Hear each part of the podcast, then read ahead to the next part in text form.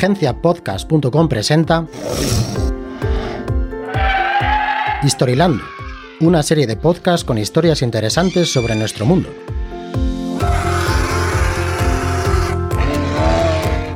En el episodio de hoy, dinosaurios en España. Hace unos 66 millones de años que los dinosaurios se extinguieron después de dominar la Tierra durante 135 millones de años. No está mal la duración del imperio. Tampoco han desaparecido del todo. Los dinosaurios que quedaron después de la extinción masiva evolucionaron hacia aves primitivas que son el origen de las actuales. Etimológicamente, el nombre dinosaurio significa lagarto terrible, por su aspecto diríamos que los reptiles son los parientes más cercanos a los dinosaurios, y sin embargo, los que comparten la genética más cercana a ellos son el avestruz y la gallina, según un estudio científico de la Universidad de Harvard publicado en 2008. Afortunadamente no estamos en su dieta porque son animales nada amigables a pesar de su aspecto. Algunos científicos tenían dudas sobre el motivo de su extinción, pero recientemente, en enero del 2020, se publicó un estudio en la revista Science zanjando el asunto. El principal culpable de la extinción de los dinosaurios fue un meteorito de 10 kilómetros de diámetro que impactó en la península de Yucatán, en México. ¿Sabías que España es tierra de dinosaurios? Si me escuchas desde otro lugar, ya tienes una excusa más para venir a España. Hacer turismo paleontológico de dinosaurios con permiso del turismo para conocer a los homínidos de Atapuerca y el Museo de la Evolución de Burgos. Te voy a contar dónde hubo dinosaurios en España y dónde puedes ver sus huellas, incluso pisarlas, poner tus pies sobre donde estuvieron las patas de algunas de aquellas bestias. La provincia de Teruel es una referencia. Se han encontrado Turiasaurus riodebensis, que fue el dinosaurio más grande de Europa en su época con 30 metros de largo y entre 20 y 40 toneladas de peso. Allí tenemos el parque temático Dinópolis para hacer las delicias de pequeños y mayores. En la provincia debo destacar el Parque Paleontológico de Galve, un desconocido a pesar de que la localidad es una de las tres ubicaciones españolas donde se han encontrado huesos que han contribuido a la definición de nuevas especies. A partir de un hallazgo en 1982 en Galve, se llegó a la descripción de una nueva especie que no quedó reafirmada hasta el año 2012. Por diversidad y cantidad de yacimientos debo poner en un pedestal la provincia de Soria, nada menos que con 16 yacimientos en los que podemos contemplar las signitas. Las signitas son las huellas de un vertebrado, una huella fosilizada para entendernos. Este tipo de rastros son los más habituales que vas a poder contemplar al aire libre. Si quieres más información, visita rutadelassignitas.com. Otro de los lugares que merece la pena visitar es el Museo Jurásico en Asturias, conocido como Muja y se encuentra en la localidad costera de Colunga. Además de la vistosa planta del museo, en forma de huella de dinosaurio, y su contenido, la zona tiene la particularidad de albergar nueve puntos de costa al aire libre con ignitas, las huellas de los dinosaurios, que no solo podemos visitar, sino que podemos comparar con el tamaño de nuestros pies, poniéndolos encima.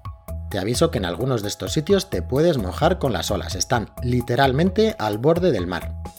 Si te vas a pasar por Burgos, no dejes de ver el Museo de Dinosaurios en la localidad de Salas de los Infantes, en el que verás fósiles espectaculares entre los que se encuentran huevos de dinosaurio. En la localidad de Enciso, en La Rioja, tenemos el parque temático Barranco Perdido, en el que además de ver dinosaurios hay otras actividades de ocio. Si vamos hasta allí, no te olvides de realizar la visita guiada a los yacimientos paleontológicos de la zona. De la misma manera, dentro de La Rioja podemos realizar la ruta de los dinosaurios visitando otros yacimientos, casi una docena repartidos por distintas localidades llenas de huellas. Me mantengo en la zona norte y me voy hasta los Pirineos, una de las zonas más importantes de España en cuanto a hallazgos relacionados con los dinosaurios. En la provincia de Lérida hay más de 100 yacimientos que la posicionan como el tercer punto de importancia mundial en descubrimiento de huevos. Los primeros huevos de dinosaurio fósiles documentados científicamente fueron encontrados en 1859 en Francia, y se pensó que eran huevos de aves gigantes. La cáscara de los huevos de dinosaurio puede estudiarse observando sus capas al microscopio y su interior por medio de tomografía axial computerizada. Por cierto, hablamos de esta técnica de imagen en el episodio 3 de Historilando. A veces, en el interior del huevo se conservan restos del embrión que contenían y se pueden observar con esta tecnología. Siguiendo con mi recorrido por España, un poco más al norte de Lérida, en la provincia de Huesca, en Arén, tenemos un yacimiento en el que se han encontrado huesos de dinosaurio que permitieron definir dos nuevas especies. Los desconocidos para el gran público, Arenisaurios ardeboli y Blasisaurus canudoi. El Museo Aren se centra en los últimos dinosaurios de Europa antes de la gran extinción. Hasta ahora he mencionado lugares de la mitad norte de España, pero podemos pasear por Elche, en la provincia de Alicante, en la costa mediterránea hacia el sur, donde tenemos el Museo Paleontológico que recoge fósiles de dinosaurios encontrados en la zona.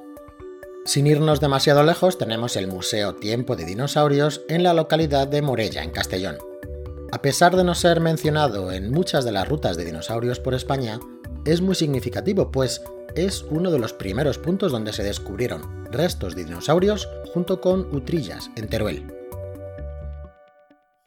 En este museo podemos ver más de 6.000 piezas de fósiles de dinosaurios encontrados en los yacimientos de la localidad. Incluye una reproducción del más representativo encontrado en 1872, el herbívoro Iguanodon bernisartensis, de 14 metros de longitud. Ahora nos vamos a Cuenca, donde encontramos los yacimientos de las ollas y lo hueco, de los más importantes a nivel internacional por sus descubrimientos. Allí se ha encontrado a Pepito, o Concavenator corcovatus, cazador jorobado de Cuenca, por el peculiar bulto que le sobresale de su espalda. Los fósiles pertenecientes a este cazador jorobado fueron descubiertos en el año 2003 y pasaron siete años hasta que se pudo describir la nueva especie encontrada. El hallazgo se publicó en la revista Nature en 2010. El ejemplar encontrado supone el esqueleto articulado de dinosaurio más completo de la península ibérica y uno de los mejores conservados de Europa. Quiero mencionar a los tres investigadores españoles que lo descubrieron, los paleontólogos José Luis Sanz, Francisco Ortega y Fernando Escaso de la Universidad Autónoma de Madrid y de la Universidad Nacional de Educación a Distancia. Concavenator es cuatro veces más grande que el famoso Velociraptor y aunque se supone demasiado primitivo para tener plumas, sin embargo presenta en su esqueleto unas estructuras que pudieran ser las precursoras de las plumas. Esta última afirmación es muy controvertida, no hay consenso científico al respecto. Volviendo al apelativo de jorobado, este dinosaurio tiene dos vértebras extremadamente altas delante de las caderas, formando una cresta estrecha y puntiaguda como para soportar una joroba. Se especula que la utilidad de esta estructura pudo ser la de regulador térmico. Y con esto me despido de ti, soy Emilio Rey y me puedes encontrar en Twitter, en arroba Emilio Rey y en el podcast Capturando la Temperie. Recuerda que si te ha gustado este episodio puedes suscribirte al podcast en tu plataforma favorita. ¡Hasta pronto!